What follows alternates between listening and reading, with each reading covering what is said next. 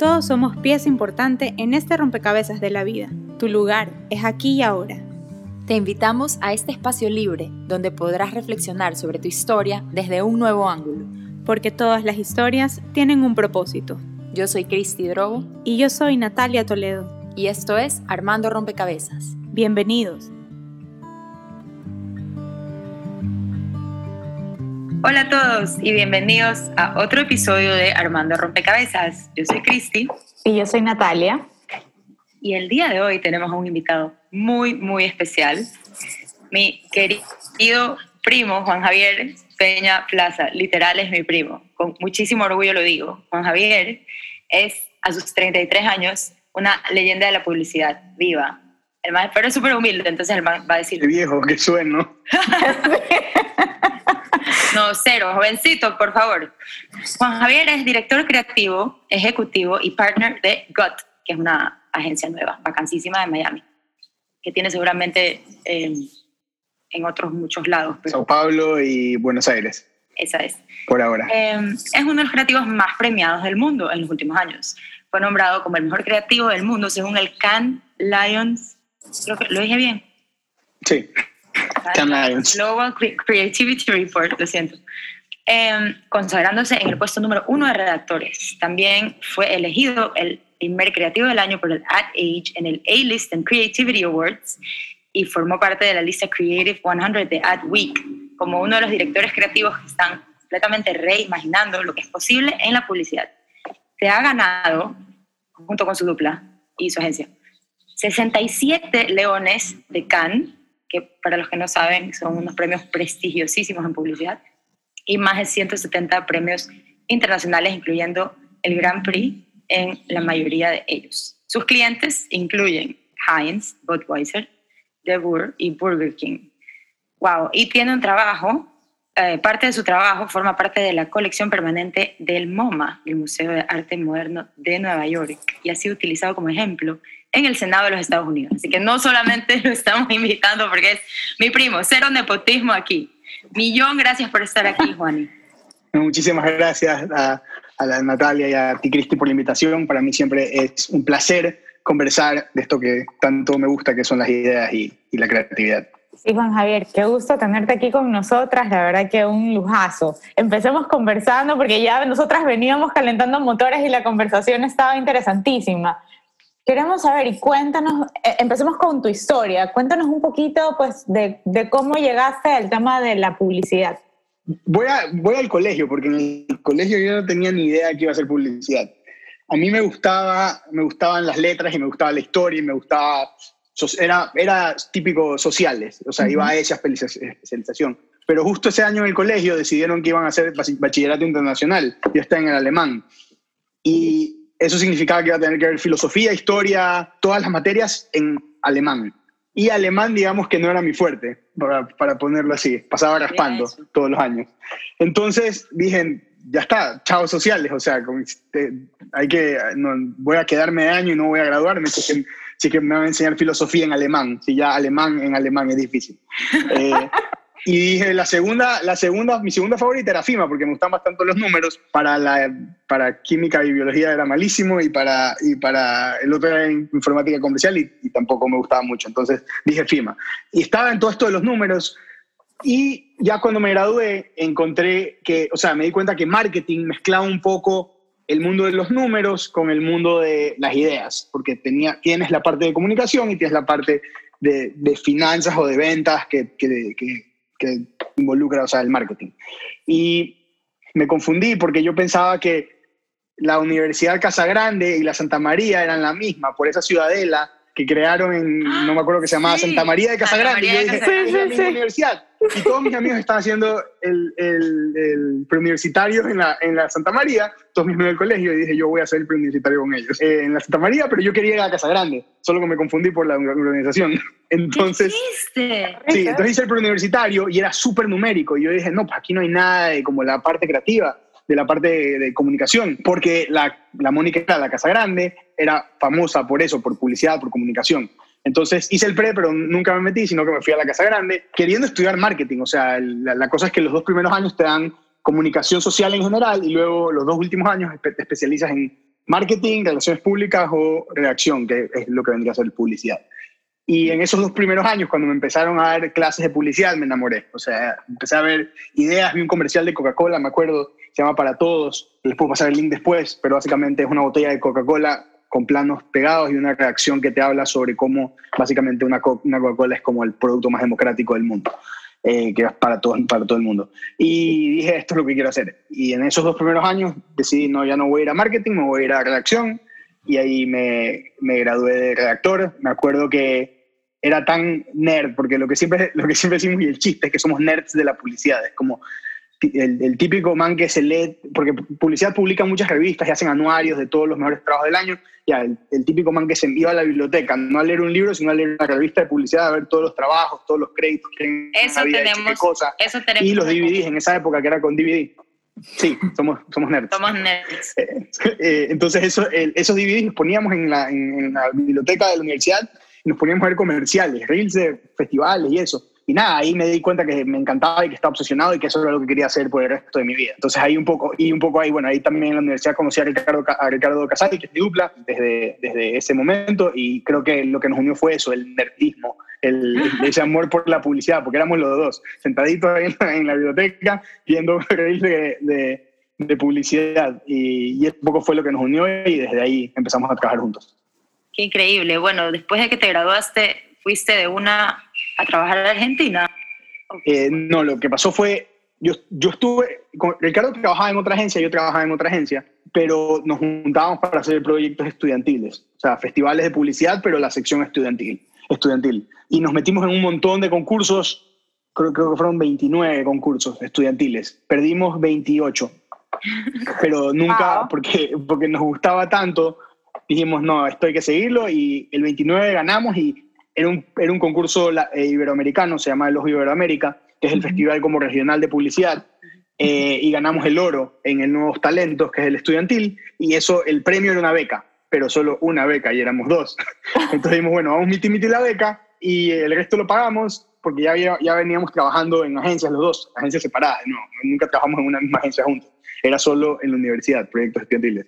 Y dijimos, ok, vamos, miti miti la beca y vamos a estudiarnos porque en la Escuela Superior de Creativos Publicitarios, que es como la meca de la publicidad, como la masía de, de la publicidad latinoamericana, era, es esa escuela de creativos, como que todos los creativos que admirábamos de las revistas que veíamos salían de ahí. Y dijimos, bueno, vamos allá.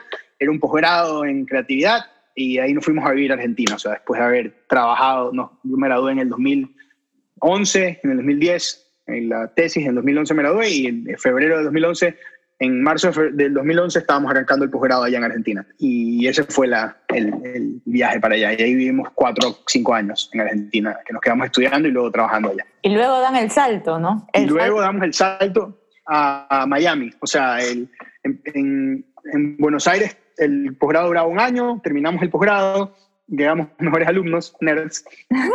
eh, Shout out a todos los nerds. y, nos contrataron en una agencia eh, que se llamaba TWA, que es una agencia global, que duramos dos meses, porque después eh, una agencia nueva abrió, que se llamaba David, y estaba recién abriendo, pero los que lo estaban abriendo eran tipos de los que leíamos en las revistas, eran esos que admirábamos, que nos encantaba el trabajo que hacían, y nos dijeron, vengan, y empezamos en un sótano, éramos seis, el fundador, el fundador los directores creativos ejecutivos y dos ecuatorianos de 24 o 23 años en esa época, que, estaba, que era su segundo trabajo en Argentina. Y luego David explotó, fue un fenómeno mundial la agencia, o sea, el trabajo eh, fue increíble. Y nosotros ya al año, al cuarto año en la agencia, eh, en el 2015 dijimos, nos enteramos que la agencia iba a abrir la oficina en Miami porque tenía Sao Paulo y Buenos Aires.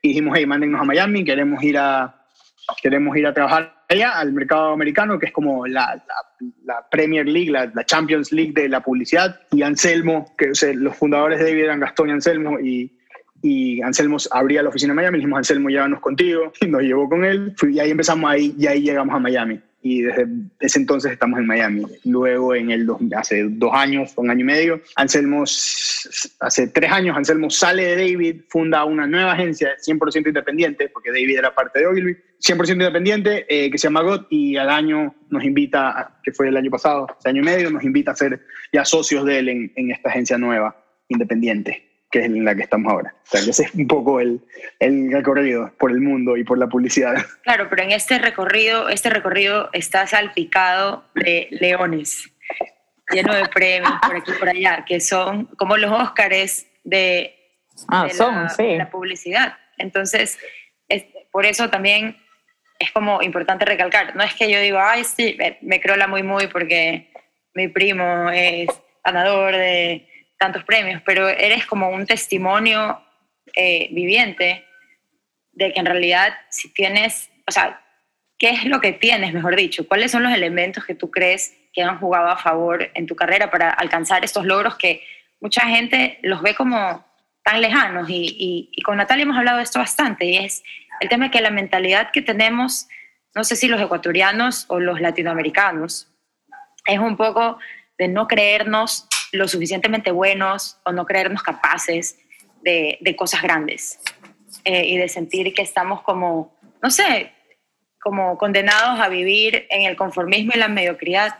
Y no por, por convicción, porque puede haber alguien que diga, sabes que a mí la, la, pena no me interesa, o sea, yo quiero chilear por la vida y tener sí. este, mi, mi, departamentito, mi carrito, mi trabajito 9 a 5, mi cervecita con mis amigos y es 100% feliz y me parece fantástico, si así es, pero mucha gente sí vive como súper frustrada, pero porque como que no se siente capaz. ¿Qué opinas tú? O sea, esto es una vaina latinoamericana, es una vaina ecuatoriana, ¿cómo, cómo salimos de ese, de ese mindset tan como aplastante y tan limitante? Yo creo que, no sé si es generalizado Latinoamérica en general, porque, y hablando de la publicidad, que es mi bastión, Argentina y Brasil son potencias mundiales en publicidad, así, igual que en fútbol, son potencias mundiales, ganan leones muchos todos los años. Y creo que es mentalidad. Yo, yo fui esa persona que, yo fui ese niñito de Ecuador que tenía, que no, o sea, que no había ganado nada y que lo veía lejanísimo, porque nunca un, ningún ecuatoriano había ganado un, un león en su, en su, vida. Y un poco es eso lo que le hace tan lejano. O sea, Ecuador como país nunca había ganado un león en su historia, en 60 años de festival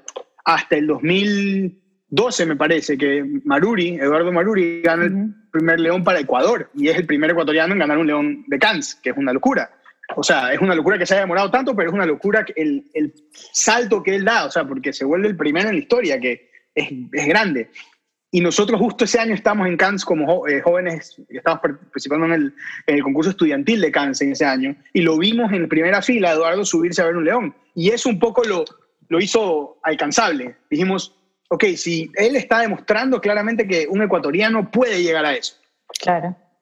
Y que se puede hacer. Entonces, creo que es un poco eso. Es, Ecuador no tiene mucho referente en, en, en distintas áreas. O sea, tenemos a Jefferson Pérez en marcha, en marcha, y, y, después de Jefferson Pérez salieron mucho más marchistas, porque Jefferson Pérez demostró que se podía. Y lo mismo con, eh, con Andrés Gómez, o sea, demostró que podríamos tener grandes tenistas. Entonces, creo que es, siempre hay alguien que rompe eh, ese paradigma en su área y que ayuda como a, a, empujar a la siguiente generación.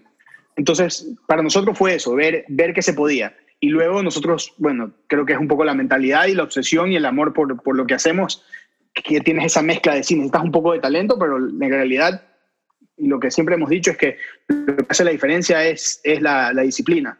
Porque creo que mucha gente piensa que la publicidad y la creatividad más que nada es como que tienes que ser un loco y se te caen las ideas, de, eres un iluminado y te aparecen las ideas de la nada. Y, y, en realidad es sentarte a escribir en un papel en blanco, que es lo mismo que le pasa a los escritores, que te sientas a escribir y si no te sale la idea o no te sale el texto, no te sale. O sea, es ideas. Y es un poco eso, es el, la disciplina de sentarte a hacerlo todos los días, escribir 300 ideas, matar 300 y elegir una y, y, se, y, y, salir y empujar esa idea. Entonces creo que de cierta forma no es latinoamericano el pensamiento, porque hay grandes potencias en Latinoamérica.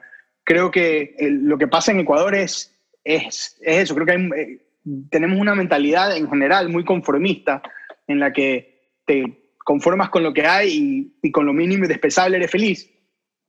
Y creo que cuando hay casos de gente extremadamente ambiciosa que entrega todo por, por lograr lo que quiere, pasan cosas que empiezan a empujar y empiezan a generar también más hambre porque, porque se vuelve más alcanzable, alcanzable esos logros. Y obviamente pongo las comparaciones con Jefferson Pérez y Andrés Gómez para, para contextualizarlo porque sí, la publicidad no es el tenis, no es la marcha y no es un deporte, pero tiene similitudes. Y, creo que a nosotros lo que nos pasó fue eso, vimos que era posible hacerlo y dijimos, bueno, si se puede, se puede, y fuimos y lo, y lo logramos, que no fue por arte de magia, fue con mucho trabajo y dedicación, pero es eso, es, es cuánto lo quieres. O sea, si vas, estás dispuesto a trabajar más que cualquier otra persona de cualquier otra nacionalidad del mundo, porque estás compitiendo contra el resto del mundo, no solo contra Ecuador. Y creo que ese es el, otro gran mindset, eh, o cambio de mindset.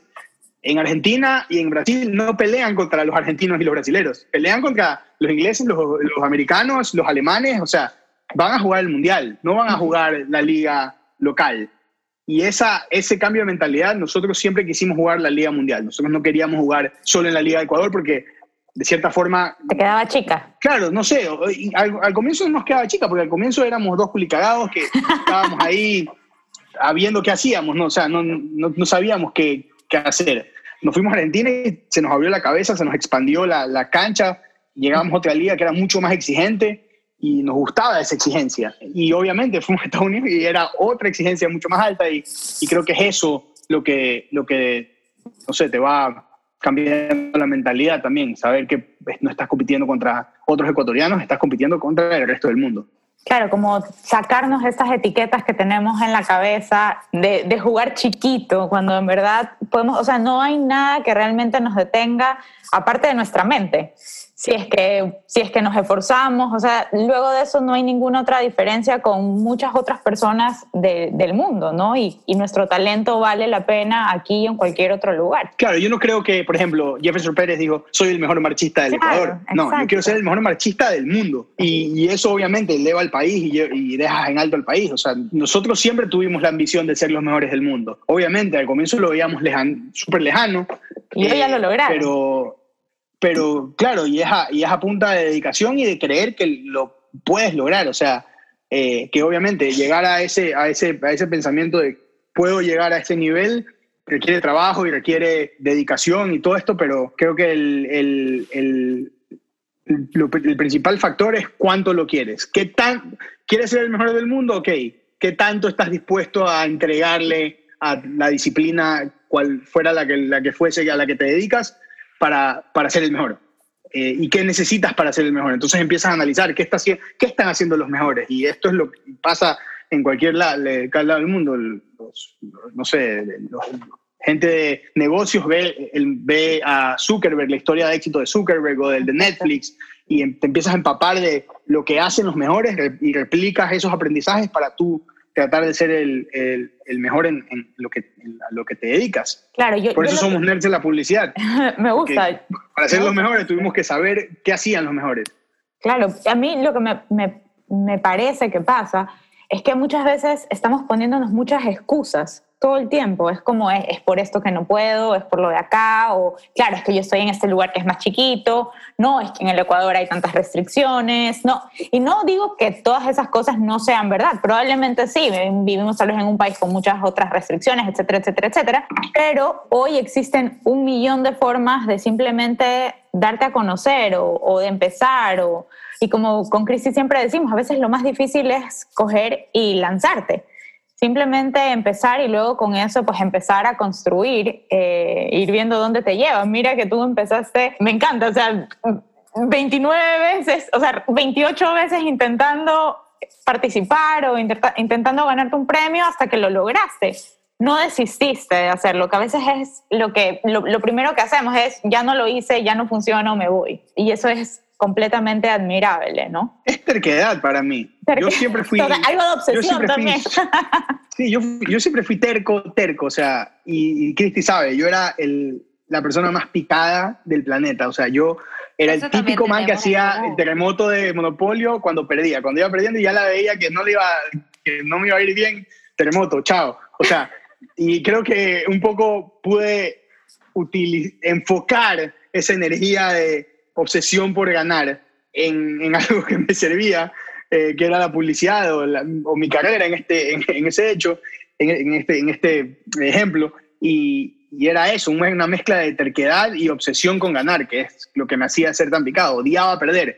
Y la publicidad te curte a perder mucho, porque perdimos 28 estudiantiles, luego perdimos un montón más. Nos tomó ya de profesionales como 4 o 5 años ganar nuestro primer león. O sea, tampoco es que llegamos, nos contrataron una agencia, dijimos somos brillantes, pum, leones, lluevan. No, fueron cinco años de mandar, de estar en una agencia que estaba ganando leones. O sea, nuestros compañeros estaban ganando leones, nosotros no estábamos ganando leones, yo y Ricardo. Y era frustrante, o sea, era frustrante y un poco creo que es ese, esa habilidad y relación que tienes con la frustración o con... Eh, ¿Cómo lidias con la frustración? Utilizar, utilizar la frustración como gasolina y no eh, desmotivarte, que es lo que le pasa a la mayoría de personas. O sea, creo que nunca nadie nos enseña a, y no hay clases, y deberían haber clases de esto, de cómo manejar la frustración, cómo manejar el, el, que las cosas no te vayan como, como quieres. Y, y claro, y, darle la vuelta y no dejar que eso te bajone, sino decir, ah, no gané, le voy a meter más ganas. ¿Qué puedo hacer para ganar? ¿Qué puedo hacer para que me vaya mejor? y, cuando te aprovechas eso y te sirve de gasolina, para, de, impulso para, para salir, porque es, un, es una carrera súper, puede ser súper ingrata y frustrante, pero creo que los que logran tener eh, éxito, no solo en esto, sino en todo, en cualquier rama o cualquier área, cualquier deporte, lo que sea, son los que no, los que, los que, los tercos, los que no se rinden, los que la, la, siguen, la siguen, la siguen porque, porque tienen esa obsesión con lo que hacen. Pero además porque me imagino que creen también en lo que están haciendo, ¿no? O sea, y, y creo que tú, sobre todo, que trabajas eh, en una dupla, has tenido todo el tiempo a alguien ahí. ¿Cómo funciona esa relación entre ustedes dos? Porque lo bueno de tener a alguien más es que me imagino que cuando uno está como diciendo, no, esto no va, el otro está apoyando, o, o por lo menos pueden conversar la idea. A veces cuando uno está solo, siempre es mucho más difícil, me imagino, necesitas tener gente a tu lado, ya sea tu pareja, hermano, familia, siempre hay alguien que termina siendo como un punto de apoyo para coger y, y, y, sacarte un poco adelante cuando, porque es normal, como seres humanos tenemos bajones también o podemos dejar de creer en nosotros en algún momento, ¿no? Sí, no, y es que cómo funciona esa, esa relación entre ustedes y cómo... Sí. O sea, las, sí, las duplas de publicidad son medio como un matrimonio. Es como, es, un equipo y si el uno juega bien, el otro juega bien. Y si uno está jugando mal y el otro juega bien, el que juega bien tiene que venir a ayudar al que está jugando mal. Y creo que es eso, es, es, es, es algo único en publicidad, porque tienes que ser completamente transparente, y es una carrera muy emocional, porque si tú no estás en un buen lugar emocional, crear o que se te ocurran ideas es muy complicado, tienes que estar como bien mentalmente para, para que fluya. Entonces, tener a alguien que te está apoyando y que te conoce tanto, que sabe cómo manejar tu personalidad o cómo, cómo o sabes cuando estás triste y cómo, cómo alegrarte, es como una especie de psicólogo que al mismo tiempo es tu, en Argentina le dicen coequiper, eh, pero que, que eso, que cuando, o sea, que si uno se frustra y dice, perdimos el 28 avo ya, el otro dice, no, ¿sabes qué? Vamos, sigámosla. Entonces, creo que funciona así, siendo súper honestos, porque si yo le lanzo una idea a él y él me dice que es malísima, yo tengo que confiar en que es malísima y matarla.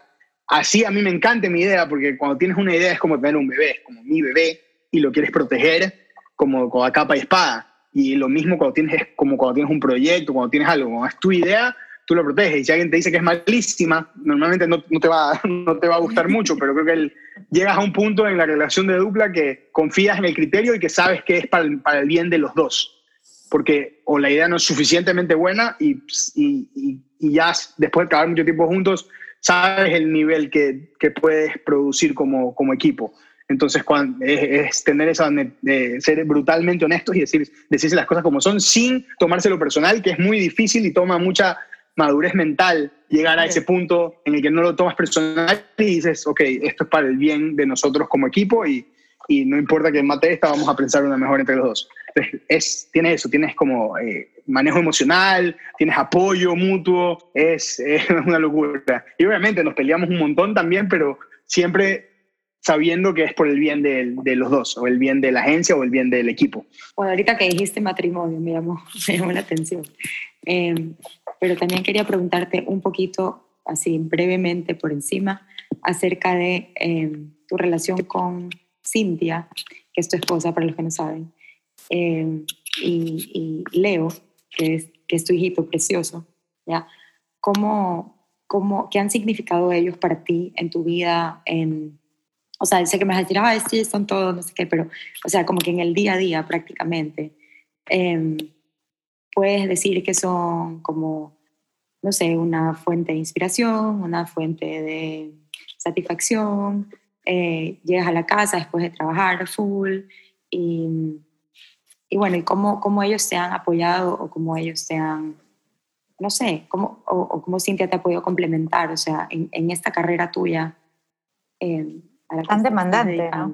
Y en, tiempo, que es tan demandante, porque sobre todo te debes a, a, clientes que te están llamando o presionando por, por tener resultados. Y, las ideas sabemos que no es como que, no, no es algo que es un camino completamente recto, donde si sumo tales números me va a dar algún resultado, sino que tienes que estar creando todo el tiempo hasta buscar algo que... Que puedes encontrar como un equilibrio. Eh, ella de ley es súper comprensiva también.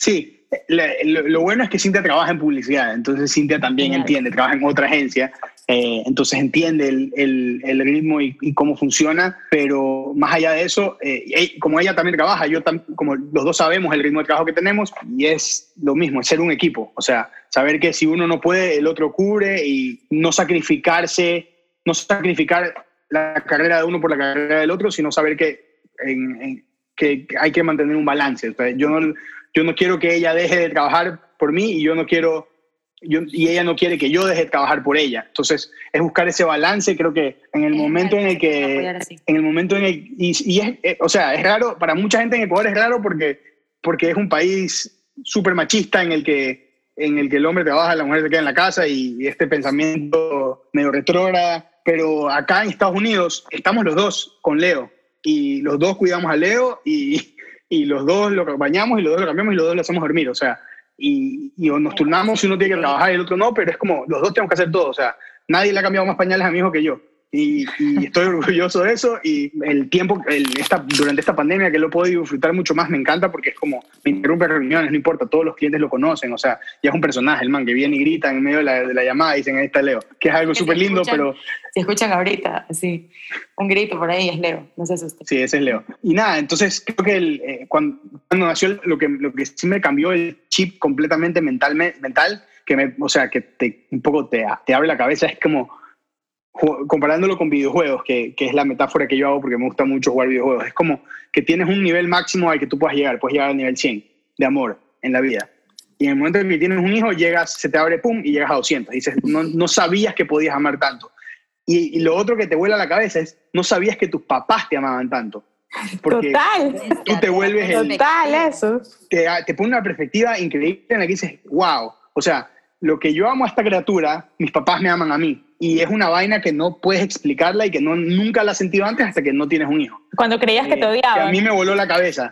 claro, a veces uno podía sentir que y obviamente vivían, sí, que, que te odiaban, que querían hacerte la vida imposible. Claro. Sí, y te hace amar más todo. O sea, te hace amar más la vida porque quieres pasar más tiempo con él. Te hace amar más a, me hace, amar más a Cintia porque juntos hicimos esta personita hermosa y, y nada, es como, es eso. Y creo que la publicidad siendo algo tan demandante en tiempo, en el momento en que tienes un hijo, rebalanceas todas las prioridades. Más nosotros que estábamos obsesionados con la carrera, después de eso fue como que le bajamos un cambio y dijimos, ok, sí, queremos seguir haciendo el mejor trabajo del mundo, pero necesitamos, este, necesitamos disfrutar de nuestras familias para, para, de nuevo, estar bien mentalmente, emocionalmente y poder seguir haciendo esa calidad de trabajo. Eh, y, y creo que eso nos llevó a una madurez creativa y profesional increíble en la que eh, entendimos que hay que estar bien emocionalmente y a partir de eso empezamos a proteger mucho más al equipo y a la agencia y, a, proteger el proceso, porque si no, y si todo es para mañana y no te dan tiempo para hacer nada, nunca vas a poder llegar al nivel de trabajo que quieres hacer. Eh, y no queremos que nadie se quede trabajando hasta X horas porque sabemos que todo el mundo tiene que salir de esto, o sea, tiene que estar disfrutando de su vida, de su familia, de sus amigos, para estar bien y, y si estás bien vas a producir eh, buen trabajo. Qué, importante esto que dices, la verdad que me encanta, Juan Javier. Esto, esto que estás diciendo es importantísimo porque te vuelve súper humano, ¿no? Al, final estas experiencias lo que hacen es como volverte más humano y entender, te vuelve también mucho más empático porque entiendes que las otras personas que trabajan contigo o, que son parte de tu equipo, pues también tienen una vida y también tienen que proteger, digamos, esta, esta, esta mente eh, y, todos estos, y todas estas emociones y necesitan estar también en balance y, y que lo digas y, y que, y, que busques eso en tu equipo, la verdad que habla, habla súper bien. Eh, o sea, eso es lo que, la verdad, yo creo y aspiro que, y veo también que las empresas poco a poco están metiéndose mucho más como, como en esto, o sea, de tratar de, de ser más humanos. O sea, quitémosle tanto el peso a las horas y, todo esto y volvamos a algo donde, bueno, pues eh, que no venga solamente por una ley, sino que venga también porque simplemente nos damos cuenta que aquí todos tenemos, además del trabajo,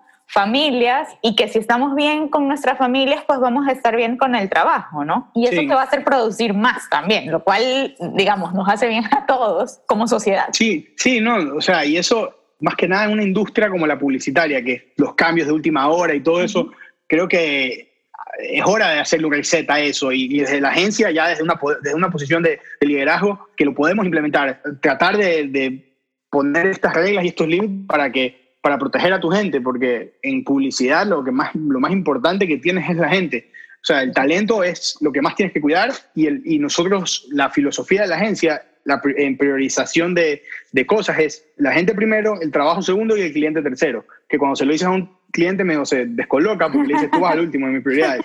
Y la lógica de si mi gente está bien y la cuido y no, no trabajan horas locas y, y, y, creas un ambiente en el que, se, en el que puedan producir buen trabajo, el trabajo va a estar buenísimo. Y si el trabajo está buenísimo, el cliente va a estar feliz.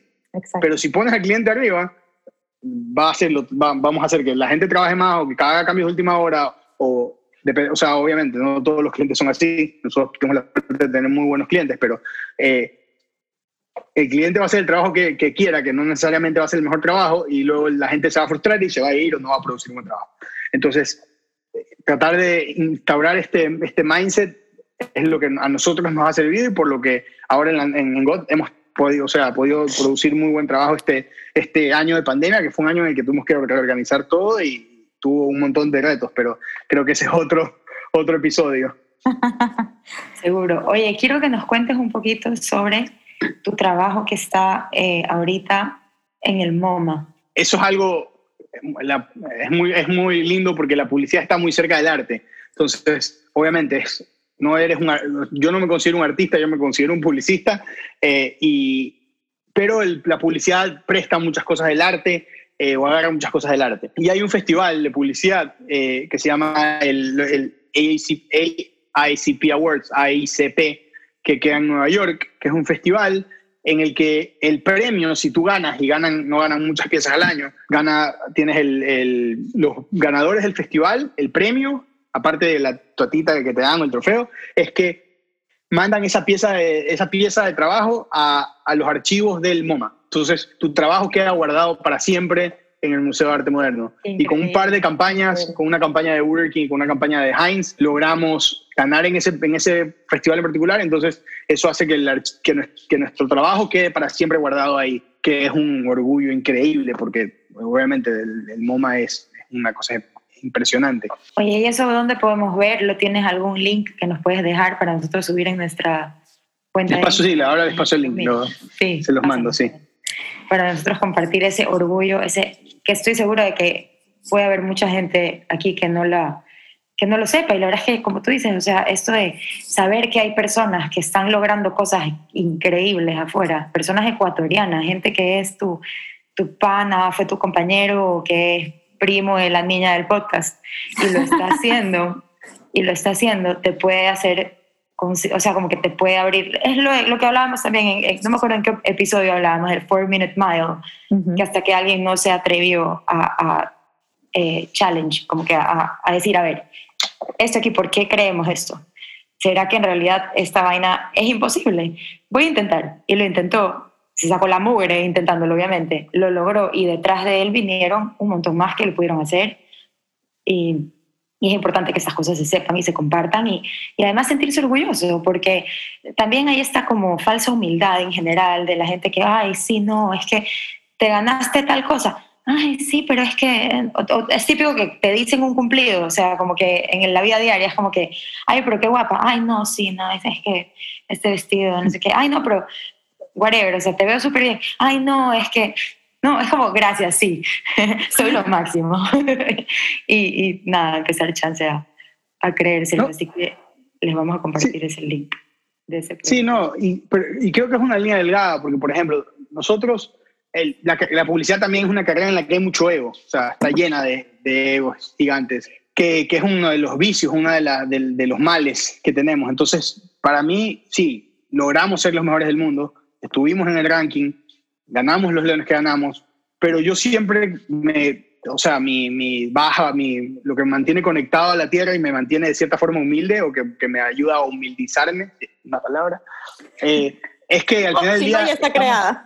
Estamos haciendo, o sea, nosotros estamos haciendo publicidad, que sí, yo creo que el poder, y creo que una de esas cosas es eh, lo, que, lo que decía Natalia, que es tienes que creer en lo que haces. Yo creo en lo que hago, yo creo que las ideas tienen el poder de cambiar el mundo. O sea, yo creo que, que, con, las ideas, que con las ideas que hemos hecho hemos ayudado a salvar vidas, hemos cambiado, reactivado la economía, hemos salvado marcas, hemos generado trabajo. O sea, creo que el poder que tienen las ideas es más grande de lo que, de lo que pensamos, pero Dicho esto, tenemos, eh, nosotros tenemos una familia en la que hay un montón de doctores, enfermeras, profesiones que están salvando vidas, o sea, que se dedican a salvar vidas.